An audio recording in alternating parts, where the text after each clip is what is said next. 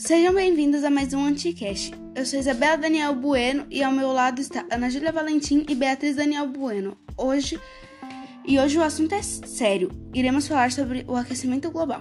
Nos últimos anos, a emissão de gases na atmosfera tem aumentado muito, devido muito especialmente às atividades humanas. Esse acúmulo é principalmente relativo ao dióxido de carbono, que gera o efeito estufa. Um dos reflexos disso é a elevação da temperatura medida aos oceanos e a camada de ar próxima da superfície da Terra. O efeito estufa é responsável por desencadear uma série de desequilíbrio à natureza e à vida no planeta como um todo.